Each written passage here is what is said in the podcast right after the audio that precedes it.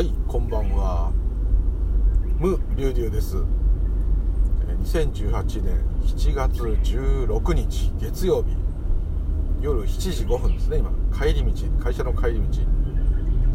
夜7時日もだんだん少し暗くなってきたにもかかわらず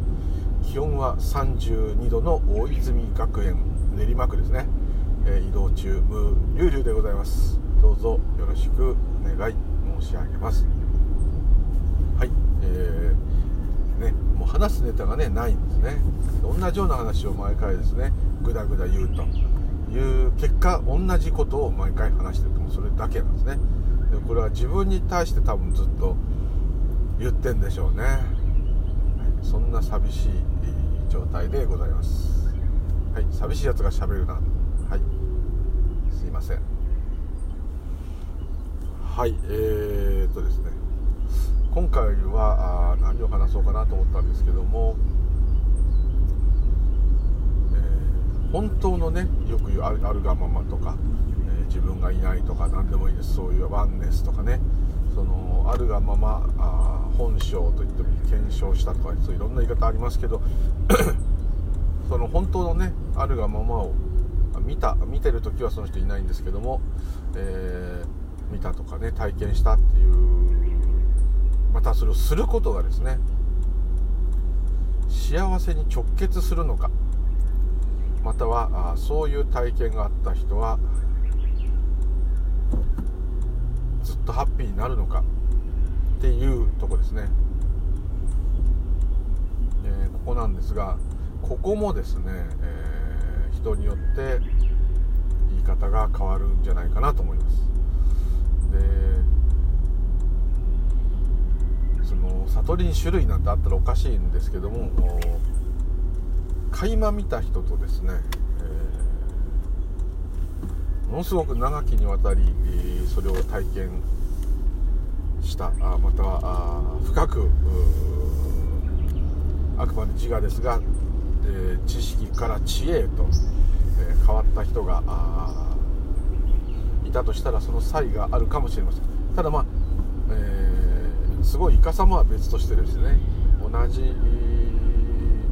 もののを見たんですけどその見た人によってですね内容が変わってしまうのは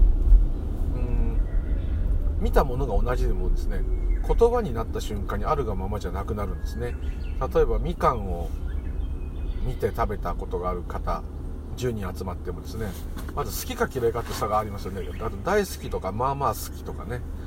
えー、酸っぱいもんダメとかね酸っぱいもん大好きとかね匂いが好きとかね色が好きとかもいろんなうんことがあってただ全員みかんを食べたっていう事実は同じなんですね。でそこでやっぱり考え方の世界になっちゃうんで体験談として私が炊いた瞬間に、えー、事実を伝えることができなくなってしまう。言葉にした瞬間に、えー、伝えることができなくなってしまう。で大まかな枠ですね、えー、オレンジ色だとか、うん、果物だとか、えー、甘酸っぱいとかねそういうとこはもしかしたらある程度統一されるかもしれませんがそのオレンジ色だって言っている言葉もですねオレンジ色っていうものに持つイメージがまた微妙にみんな違うのでですね、えー、結局みかんを伝えることはできないと10人、えー、いたらですねえ10種類のみかんになってしまう、ま、大枠は似てたとしてもですね言葉としては似たように表現されたとしてもですね、えー、それぞれ微妙に違う全く同じように喋れる人はいない、えー、つまり、え、悟りとか検証とかいうのもそうかもしれませんね、えそれを体験した人によって全く違うただそれを体験した人同士で話し合うとですね多少違う僕の場合はこうだった僕の場合はっていうのが出ちゃうと思うんですね。で僕の場合はっていうのが出ちゃうってことは僕っていうのは私ですから主観ですから考えですから言葉ですから、えー、的から外れていると、まあ、こういう風になってしまうんですね。でこれをねいろんな人がいろんなこと言うと確かにそう言っちゃったら全部合ってんのっていうとも逆に言われちゃうとですね全部同じ本性を体験してんのって言われちゃうとですね当然まあ作り話だったりまた何か違った間違ったいろんなとかですねあると思うんで分かりませんですね。で真理は一つなのっていうとですねこれは言葉になった瞬間に 100, 100人いたら100種類の真理になっちゃうと思うんですね。例えばすごい偉大な方で言うとですね、えー、浄土宗と浄土真宗、えー、どっちも生阿弥陀仏で、えー、まず最初が、えー、比叡山というかあの天台宗から降りてきた、えー、法然さん。が浄土宗ですね。法然さんが生阿弥陀仏。それの弟子だった、えー、親鸞さん。これが後に浄土真宗と、まあ、こういうふうになるんですがなんとなくね浄土真宗のが上なんじゃないのみたいなね、えー、煮詰まってていいんじゃないの？みたいなそういうなんとなくですよ。オーラがあるかもしれませんが、まあ、名前も親鸞の方が有名ですよね。一般的に言えば。でも多分ですね到達した阿弥陀如来の慈悲を監督した部分においては同じだと思うんですね、えー、他力本願も同じだと思うんですね。よく比較される時使われる言葉法然に、えー、南無阿弥陀仏とは何ですかと人に聞かれた場合に法然さんはあの誠の信心って言ってね信じる心。信じきってもう全く疑いもない。だから信じるってこともなくなるほどの信じきりって言ったんですね。で親鸞さんは生阿弥陀仏は何ですかって聞いたら生阿弥陀仏は生阿弥陀仏ですって言ったんですね。それで親鸞の方があの表現が上だという風なよく比較使う人はもう比較しかできないできないとしたいんですね。一番いいやつを探そうとかまた思うそう言うんですけど結果的にはね同じことを言って表現が違うだけだと思うんですね。生阿弥陀仏以外何があるというのだと。そういうふうに言ってしまいますね。生阿弥陀仏のその如来の瑠璃光如来の働きそのものがあ例えばブッダでいう縁起を表してると。慈悲でもいいですね。表してるとすればですね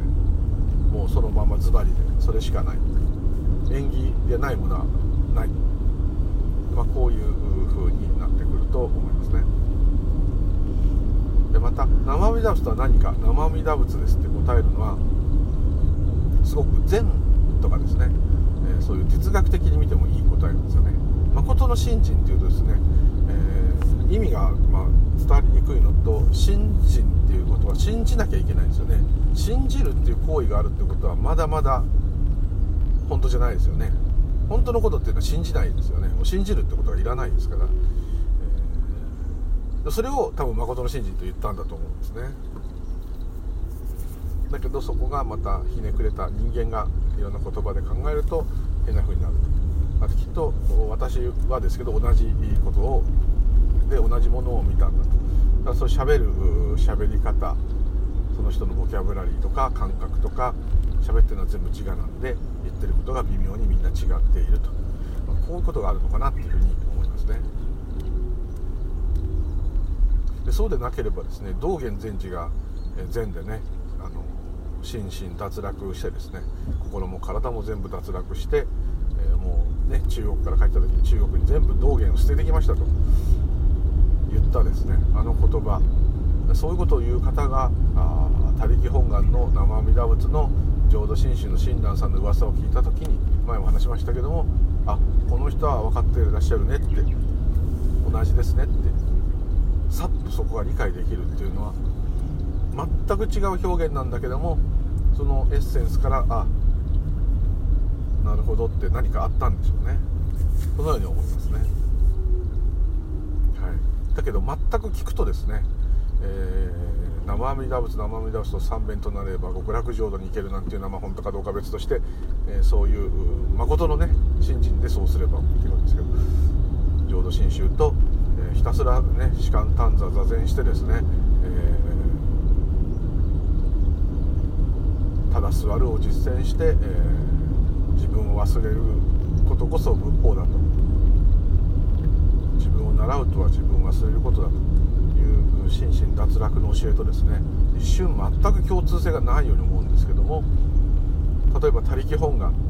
他力本願っていうとなんかね他人任せでずるいってなんそれは日常語ではそうなんですけど親鸞上人の言ってる他力本願っていうのは、まあ、前も話しましたけども完全なる他力本願なんですよ。自力ゼロなんですよ。だからもう死ぬような努力をしたって努力させていただいたなんですよ。自分がやったっていうのは絶対ないんです。なかなかこれ難しいですよ。どんな嫌なことが起きてもそこに自分は参加してないんだから起きたまま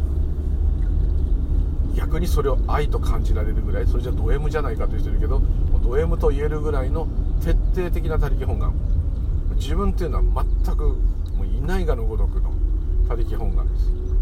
他力が自分をただ生かしてるもうその生かされている命。もこれのみ。自分が判断した。とか自分が言ったとかそういうのもへったくれもない。どうなろうと。くともしないっていうところまでいってもう徹底的にやったらこれ自分がいなくなりますよね。そういう点では禅でいう無我と無我の境地と我がない境地と同じかもしれませんね。どっちも脱落してる状態。でこのように考えられるかもしれませんね、はい、あと空海の言う第一由来のね何回も説明しましたけど、えー、曼荼羅の真ん中の全ての根源大元である如来様ですね。宇宙の働きそのもの。でこれはこれを見ることはできない。触れることはできない。嗅ぐこともできなければ測ることもできなければ触れることもできない。だけどそこから全てが起こって全てが消えていく。呼吸のように出たり入ったりしている。この表現もですねある意味ワンネスと言いますかですね。我というものその個別な分離している状態っていうのを私とあなたあなたと私というのは認めてない認められない本来はないっていう状態を表現している可能性がありますね。そうすると結果みんな同じこと言ってるんだけどそれぞれ各々ののピンとくる表現方法で同じことを伝えている可能性がありますね、はい。ま、お釈迦様のが確かに一番シンプルで、そのままストレートかもしれませんけどもね縁起無常無我涅槃弱情と。これはも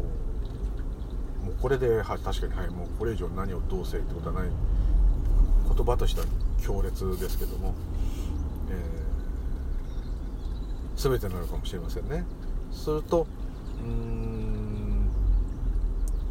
ここでふと思うのはですねまそういう検証した検証したという今回禅みたいな言葉でちょっと言いますけども本性をね、えー垣間見たまたは自分がいなくなったということですそれはこう自分がいなくなった我という感覚がなくなって、えー、あるがままを見たことがある方たち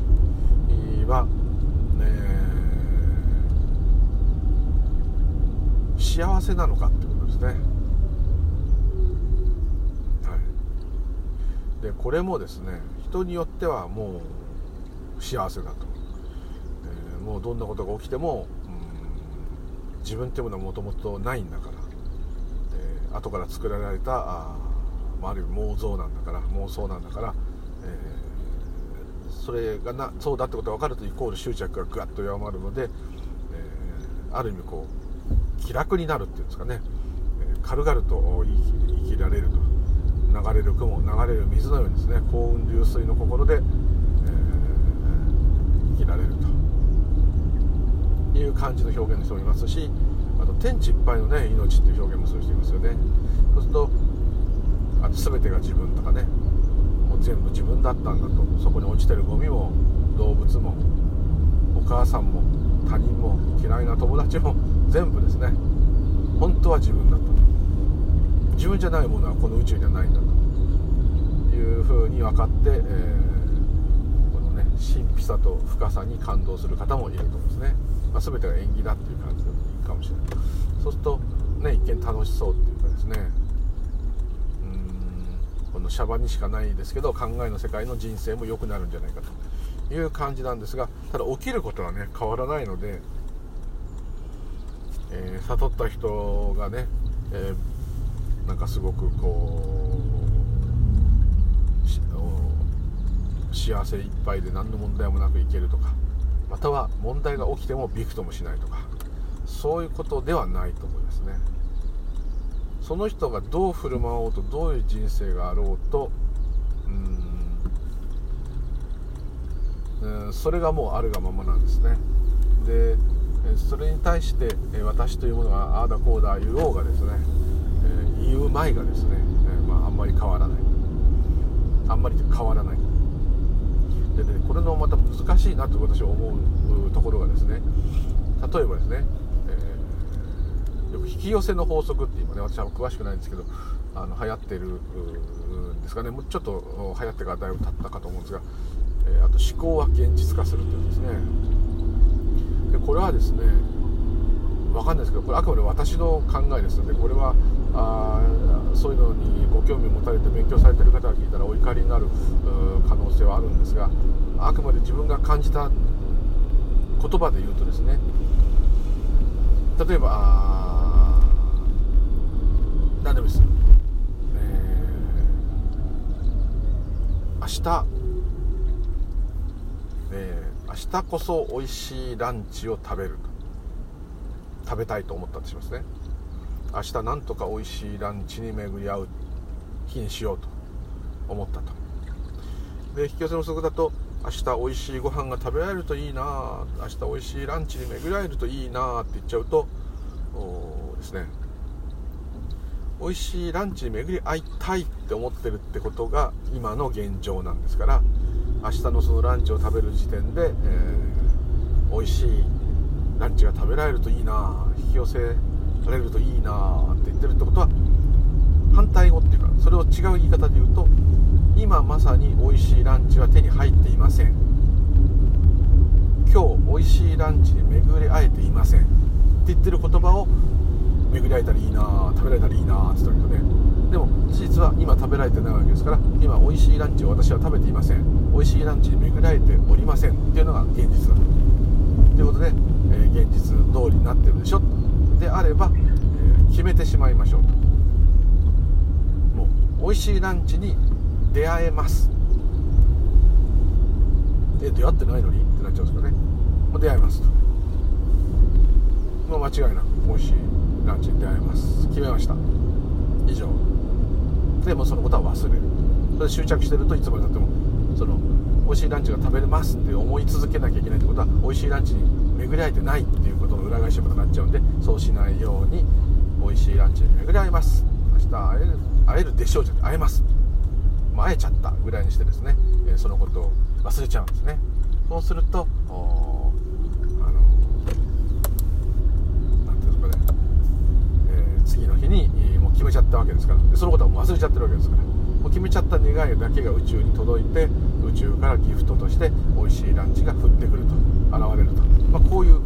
感じなのかなと。ちょっとすごい説明が下手だと思いますけどそういうことなのかなってちょっと思います。私がよくね目の前に食べ物が現れたって言ってるのはそれとは全く違います。それは現象現象が前のお話とつながってないっていうことです。ポンと。もちろん記憶ではつながってるんですよ。ご飯を作作自分で作った場合なんかねミートソース作ったけどミートソースひき肉入れてこうやってとか覚えてるんですけどもちろんそうお話としてできてこうやってミートソースを作ったのが今ここにありますってもちろんそれは分かってますよ。ですが感覚としてはそのひき肉を炒めるっていう瞬間があったり煮るっていう瞬間があってそれは個別なんですね。でそれと別に、えー、またミートソースっていう存在が現れたと。しかもそれが私の栄養になる可能性があるからあありがたいと、まあ、そのありがたいっていうのは考えなんですけど。そういうのが出る。前はそうは出ないですね。これを買って食べられるような身分がありがたいとかね。こんな美味しいミートソースを自分で作って食べられるのはありがたいとかね。そういうふうに物語をつけて意味をつけてありがたいと思うことができたんですよ。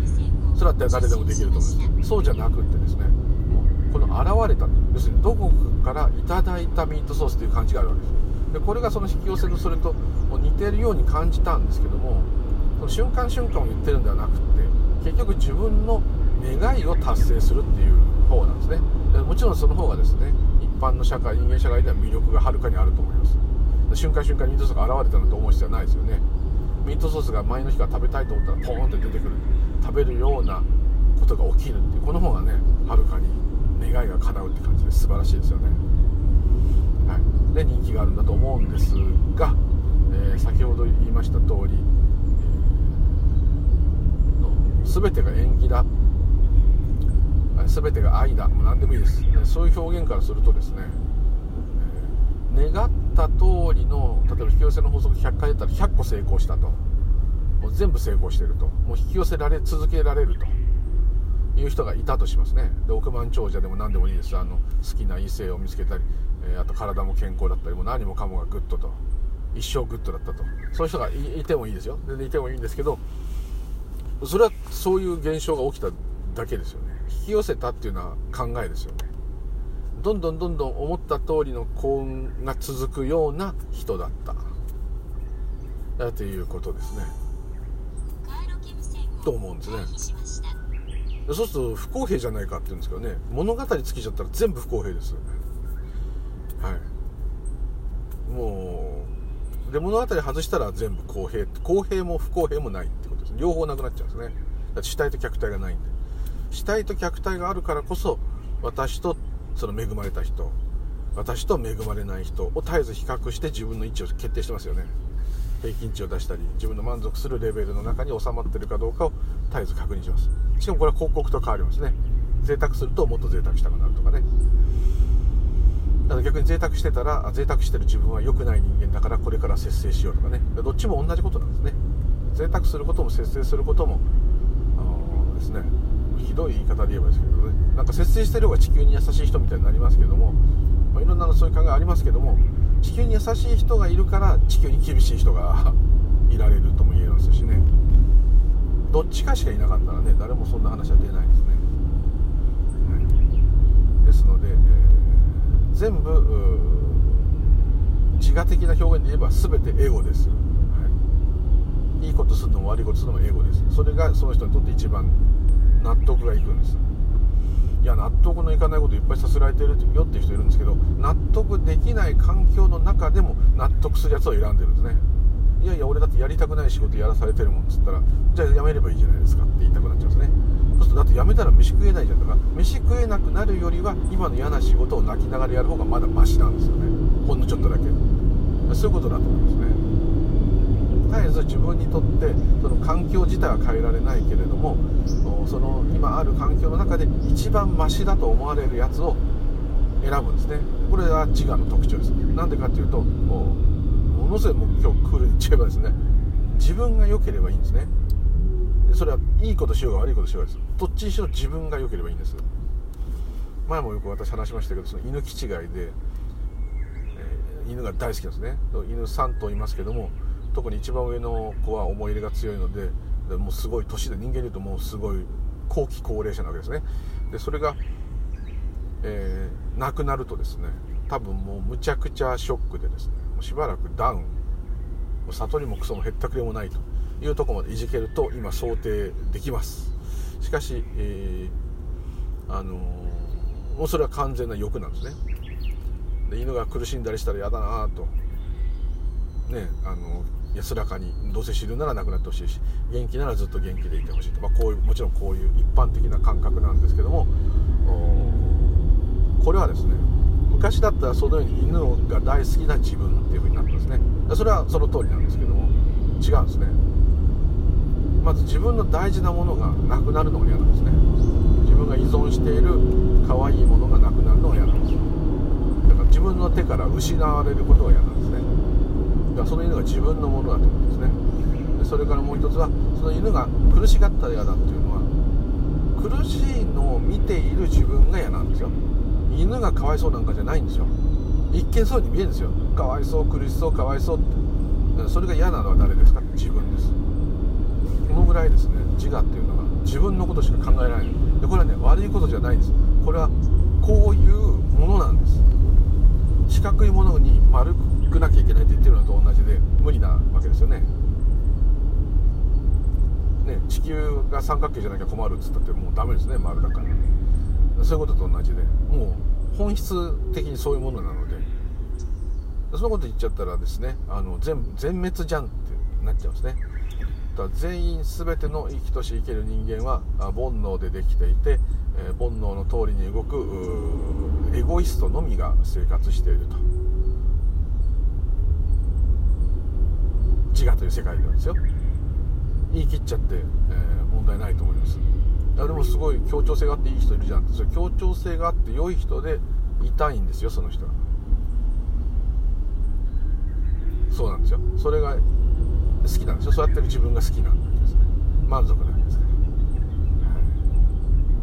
い、あと不満なんだけど変なことやっちゃって自分に不満な人もいますいっぱいいますよね。そうすると不満なんだけど変なことやっちゃうな変なことやるときはやっぱやっちゃう。そっちやっちゃうわけですよねそういうことなんですねはいもうこれは本当に。じゃあもう救われないじゃんって言うんですけどね。自我が救われるっていうか救われるも救われないもないんですね。なんでかっていうとこれは本当はないからなんですね。そこがネックなんですね。そう言っちゃうと話が止まっちゃうっていうかあのは？っていうふうになってしまうと思うんですね。ですごく感じられるのはその辺の話をしてえー、そう言ってるあんたがいないんだよってとか言っちゃってですね。そのままで話が終わっちゃうパターンが多いんじゃないかなと思うんですね。それではですねあのせっかくですねあのー、そういう話をしているにもかかわらずほったらかしっていうかですね。美味しいとこだけ話してあとはあの運が良かったらねみたいな感じっていうかですね。どっちかというとですね自分はそういうの見たから良かったけどさみたいなさあの感じのあの何ていうんですかね自慢話になっちゃうんですね。それだけ話して終わったってみんな何それちょっとどういうこといいな良さそうじゃん面白そうじゃんってなってもですねそこにいざなうってことがないんですね。でまたいざなえないんですけどもいざなえなくてもですね例えば禅寺であればまあ座れと、住職になるためにいやいや来てる人もいっぱいいるかもしれませんがそうそう抜き人も本気でねそういうの知ろうと思ってたら、あのそういう一応それが直接の原因になるかわからないけども座禅をするとかですね祈るとかですね唱えるとかですね何か言行するとかですね何かそういう企業があるじゃないですか。行があるじゃないですか。でうーん何て言ったらいいんですかね、えー、何もなくですねただそのお話をしてえー、まあ、そのお話をし続けることによって何かピンとくる方が出ればっていう可能性ももちろん否めないんですけども。だ原因がどれか分かんないからどれだっていいじゃんって言えばその通りなんですけども。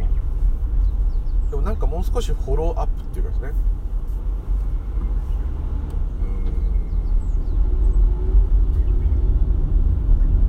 うん。残りがしか言えないんだけども。何かもうちょっとこう、その先というかですね。例えばシャバでどう役に立つかってことですね。確かに荷は荷物は軽くなるかもしれませんけどそれだって高いとこから飛び降りれば死にますし呼吸が止まったら死にますしどっかぶつけりゃ痛いし人に中傷されれば嫌な気分だしただまあそういう部分は若干昔よりは軽いかもしれませんねやっぱりね中傷されてる言葉がそれが「お前はバカだバカだ」って言われてもそれがただの音声だとかそういう感じではそういう人もいるかもしれないですけどそういうんじゃなくてあまあそういうことが起きたっていうのはしょうがないと。まあ、すごいかっこよく言えば風が吹くのも悪口言われるのも同じことなんですけどテレビが映るのも人に文句言われるのも同じ。人に褒められるのも海の波がザブーンっていうのも同じ。極論で言えばもちろんそうなんですけど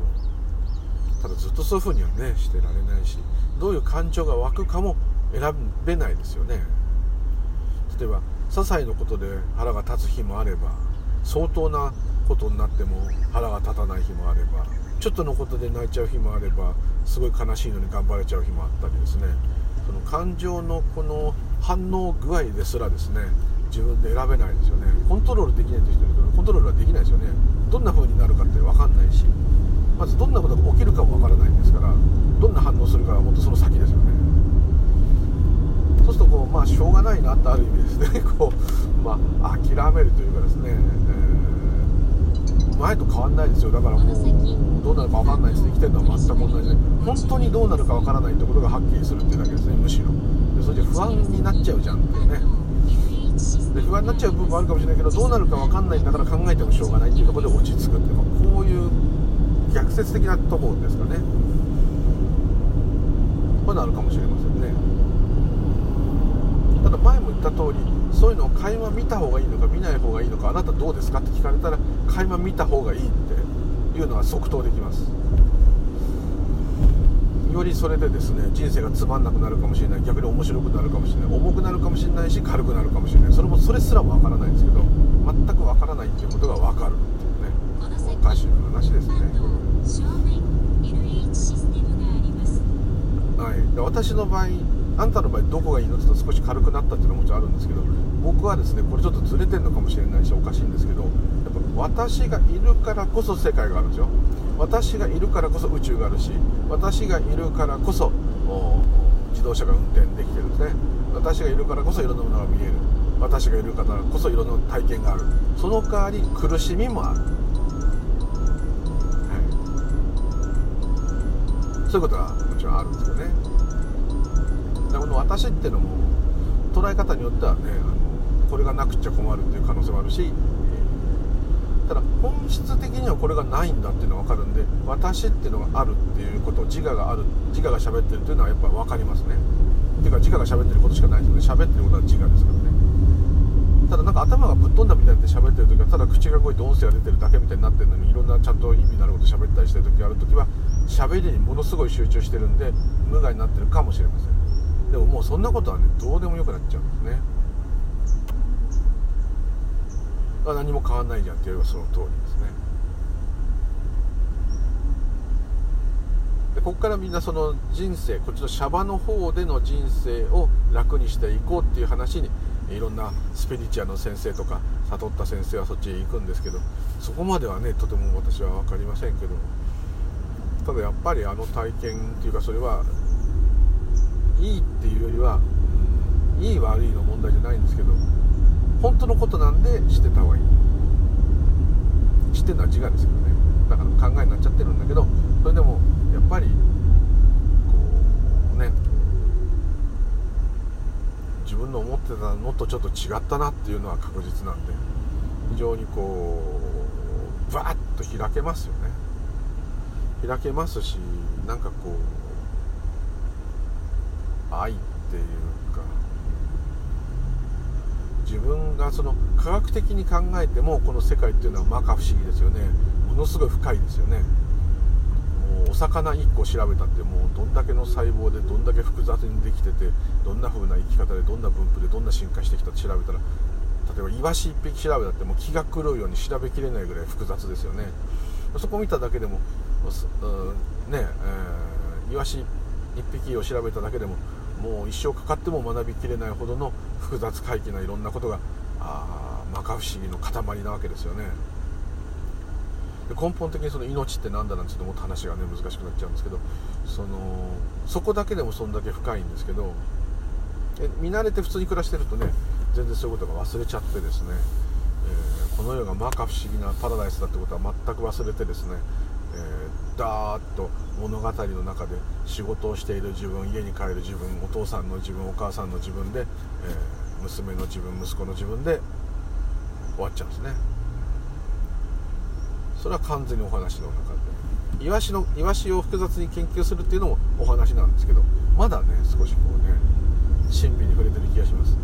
で神秘はそのそこだけじゃないですね。もうもっともっとずっとずっとずっと深いですね。イワシの神秘を科学者や生物学者が調べ上げることのもう比較にならないもう全く言葉では表現できないぐらいもっと深いもうずしーんと響くぐらいの真面目な精緻な深さがあるんですね。でこの深さはですねその深さの中にいるのにですね全くそれを感じずにですねこうやって車乗ってね普通にこうやって仕事してるんですね。で車乗って仕事に行ってお金を儲けて帰ってくるっていう概念よりもですね、えー、この今見えている聞こえている感じているものがどんだけみんなあ摩訶不思議ですミラクルかっていうことの方がですね何億倍何兆倍も深いんですよね。実は。私がどこどこで仕事して家に帰る通勤して帰るっていう普通の考えるこの物語途中でスマホを見るとかね。こんなのはですねその深さから見たらその人生の物語なんていうのは本当に表面のですねかすり傷です、ね、もっともうとてつもないですよ。これは、でも自分がいないと起きてないんですよね。ここが尺に触るとこなんで自分からすると笑っちゃうんですけど、そういうね、え、ところがは体験してよかった分。ですからこれでなんかですね幸せになろうとか、うん、まあでも肩の荷が下りるっていうのはあるかもしれないけどうですね。望みを達成するっていう感じのこととはちょっと違いますね。例えば、えー、今の生活を何とかするために悟りを得るっていうのは間違ってますね。もしかしたら根本的な解決になっちゃったりしてものすごい下脱してですね執着がなくなっちゃえば今の生活に満足するしないっていうこと自体がなくなっちゃうんで。だから例えば今お金に困ってるという方がもうお金持ちにならない貧乏なままで OK っていう風になるかもしれません。それでも解決してますよね。OK は OK ですからいやそんなのだって思い込みだけじゃんっつったらねそうかもしれませんけど。でも OK ですよね。あのよくね有名なそういうスペシャル先生がよく言ってたのがあのもう今日はもう今日こそ死ぬんだっつってですね、えー、縄を買ってきてですね、えー、いざあ首に縄をかけてなったとこでなんかすっ転んでですね頭ポーンって打ってですね記憶がパーンって飛ぶとですねあれ？俺何やってんだろうっつってねその死のうと思ってたような悩みも飛んじゃってですね、えーと、あれ？俺俺んちどこだっけとかねこんなになっちゃうわけですね。っていうことはあその悩みっていうのはどういうことなのか。でもそれがすごい借金地獄だったとしてですね、えー頭がポーンって飛ぼうが借金取りが来てですね金出せ金出せっつってねその人をかすかもしれません。でもいやちょっと覚えてないです。すいません。ででも向こうもね簡単に分かんないけどすごい外国の怖い人たちは分かんないですけどあの殺すわけにもいかないんでね。あじゃあ破産手続きして相談うんなんかそうその借金が私あるんですね。すいませんとかね。こういう感じで済むかもしれません。そのようにですね、えー、どれが本当だかなんていうのはもう分からないんですね。考えの世界が。は。い、っていうことが分かると少し気楽になる可能性はありますね。ちょっとねお気楽チャンネル足立さんっていう有名な方の真似になっちゃうとあれなんですけど。はいそうなんですね。ただまあ悟ると幸せになるっていう表現はちょっと違うような気がします悟ると悟るとっていうか検証すると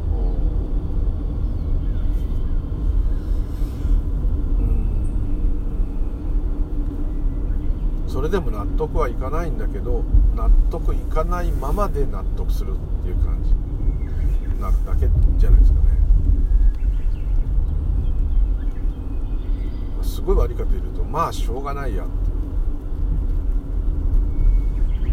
なるっていうとこですかね。れからまあ私は社会人で働いていてとかねそこの部分が弱くなりますね。そういうのは全部考えだ。後からついた概念だっていうのはやっぱ分かる分かるっていうか分かるっていうとまたそういうのがですね勝手に弱まるのであんまりそういうことに振り回されない。そういう感じでいった方がいいと思いますね。もともと勝手に強く思い込んでいたものが弱ってくるので、え影響を受けにくい。我慢強くなるんではないですね。我慢強くなるんではないです。もし我慢強いようになった感じの人がいたらそれはあのー、そういうものへの執着や悩みが薄まったんですね。だから意外と平気になったってこういう感じなんじゃないかなと思いますね。これもねもう前とは全く違いましたね。私はこうやっぱああいうの体験した人っていうのはなんか鍛え抜かれた精神力とかね不動心とかねそれはどっちかっていうと修行で鍛え抜い精神を鍛え抜くっていうスポーツとか武道で鍛え抜くのと全く同じようにそっちを言ってるんじゃないかなと思いますね。不動心をもしその検証というかそっちの視点から言ったら心なんていうものはもともとなかったんだということが分かったんで不動の心って言ったってどう何が不動で何が動くんだ心が動いたら動くし動かなかったら動かないただそれそういう今のありようがあるだけじゃないかと不動心なんていうことがないと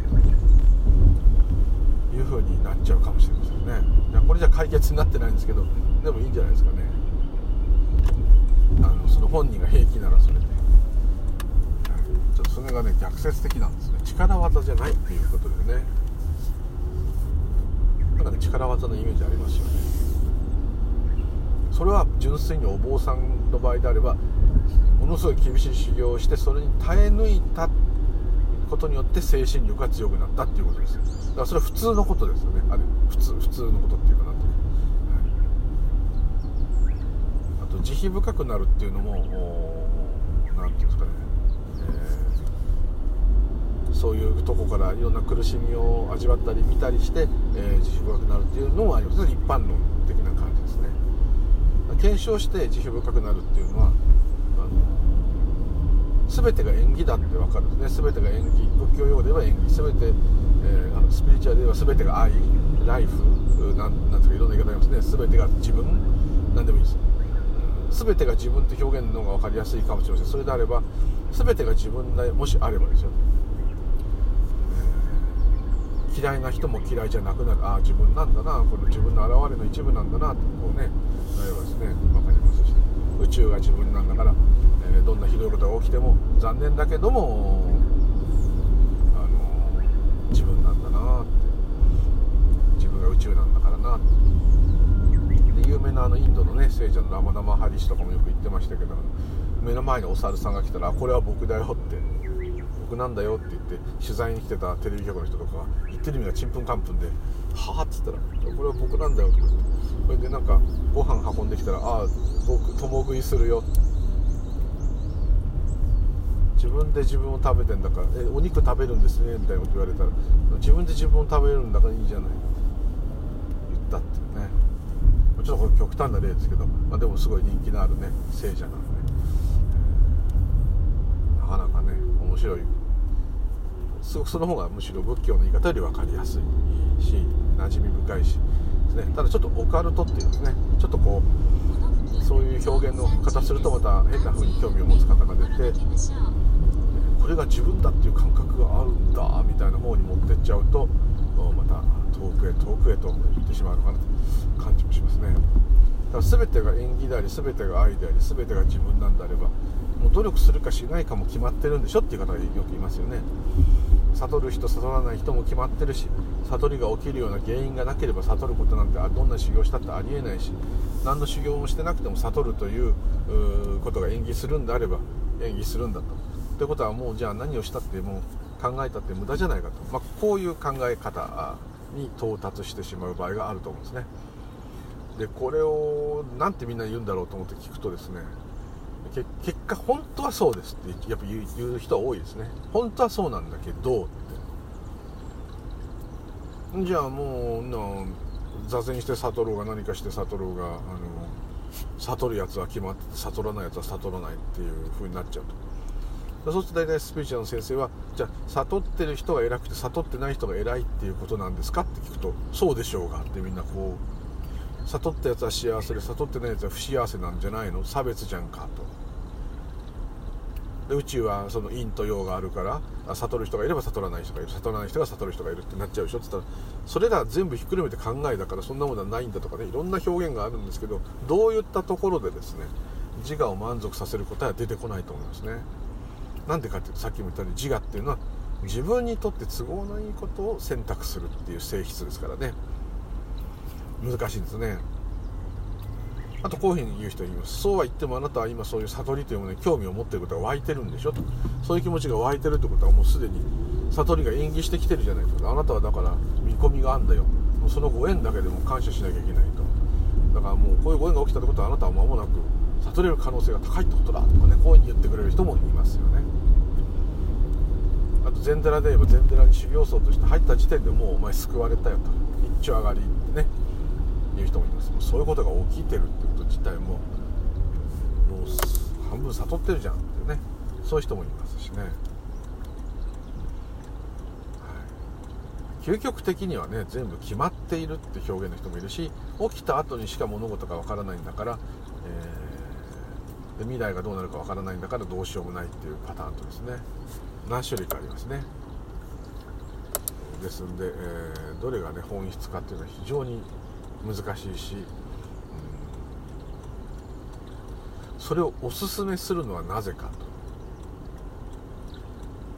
いうことですね。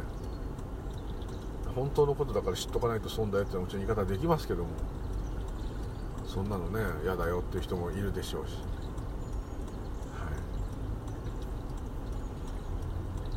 い、なぜおすすめするのかは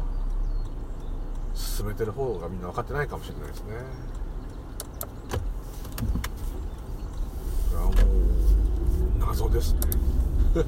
だから分からないままでいいんじゃないですかね。全部分かるっていうのは無理なんで分からないことはもう徹底的に分からないっていうところで落ち着くっていうことですね。分からないままで満足する。面白いじゃないですか。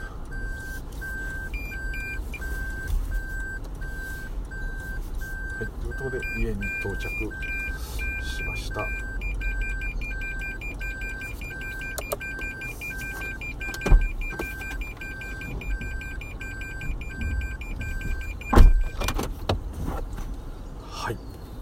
今日もねはっきりしない話で、え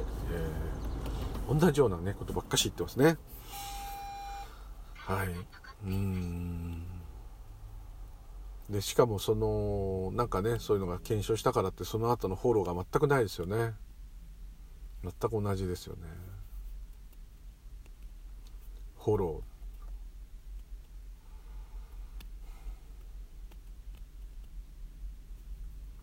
結局毎回同じ答えになっちゃうのかな。すごいってことですよ。皆さん。自分が思ってるずっとすごい。この瞬間存在しているっていうそれも考えなんですけど置いといてですね。人間社会的に言えばですね。この瞬間存在している。認識することができるっていうのはですね、まあ、これは考えですけども表現として言えば宇宙があなたを認めているということですね。じゃ認めている宇宙っていうのはそういう神様みたいにいるのかいるのかってそういうことではなくてですね全ての生きとし生けるもの生きとし生けないものも全部物質だか無機物だろうが空気だろうが酸素だろうがもう水だも全部元素だろうが電子だろうが陽子だろうが全部ですねがあなたをの存在することを許してるんですね。許してるというかもう歓迎してる。その人がどんな人でもですね。えこんな俺を買うよって。私ですよ。私なんか何回も思いましたよ。こんなのが生きてていいのかって本当に思いました。申し訳ない。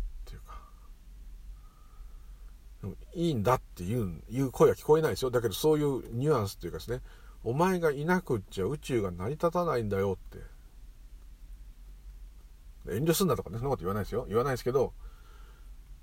もう何もかも全てが必要なんだと。ゴミも悪と思われることも善と思われることもあなたのボディもあなたの心もあなたの考えもあなたのえ、切って捨てる爪切りで切った爪もですね。全部がなかったらこの銀河の果てまで全てが存在できない。瞬間瞬間は100%で、えー、全く手のつけようもないし手をつける必要もないぐらい完璧だってよく言い方しますよね。あれはあそこを言ってるんですね。と思います。それ裏返しは100%完璧に起きてるってことは100%あなたは存在してなくちゃいけないってことです。これは自我にとってはちょっといい言葉ですけど。そしてあなた個人が100%存在してるんじゃなくて宇宙全体であなたをが存在させられているというかあなたの存在自体が宇宙であって宇宙全体があなたを存在させている。分けて言えばですけどね。そうすればですねちょっと自信がつくっていうかそれ全部自我の都合なんですよ。自我いいように取りますからね。そういう話をいいようにとって自我はですね俺がいなくっちゃ宇宙成り立たねえんだ。俺ってすげえだろってこうなりますから。でもいいじゃないですか。もうそうさせとけば。そういう性質なんですから。自我っていうのは。いいようにしか取らないですから。はい。まあある意味こうネガティブに取ろうがポジティブに取ろうがポジティブなんですよ。自我っていうのは。それはそれでいいじゃないですか。はい。すごいんですよ。もうみんなすごいすごいのしかないんですよ。そう思うとポイって捨てるゴミもチラッて見るとよく見たらすごいんですよ。よくできてるんですよ。自分なんですよ。捨ててないんですけどね。またそれが変化していくだけなんですけど。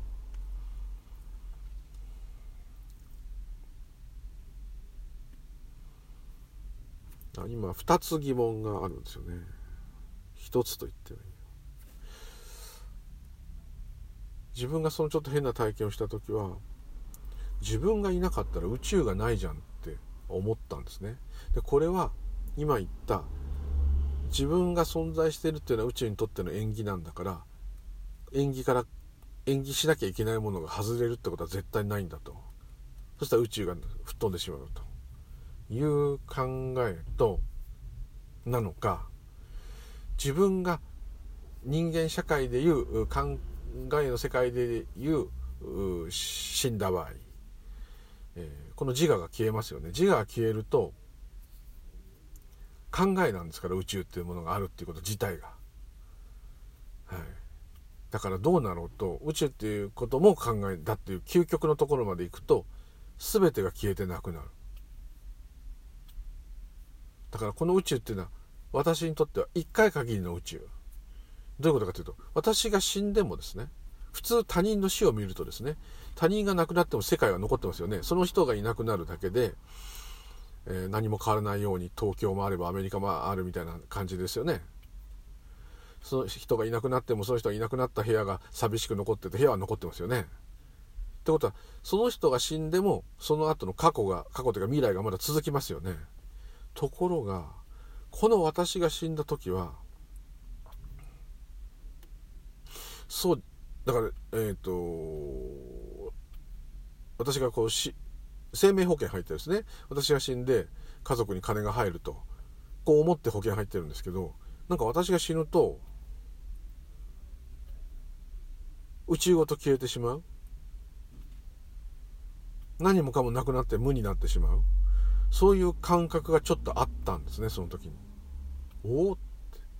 それは考えじゃない世界だからかなってもちろん今思うんですけども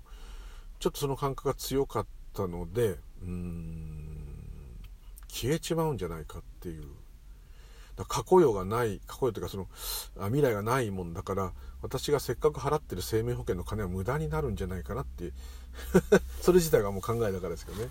と思ったりしたんですけど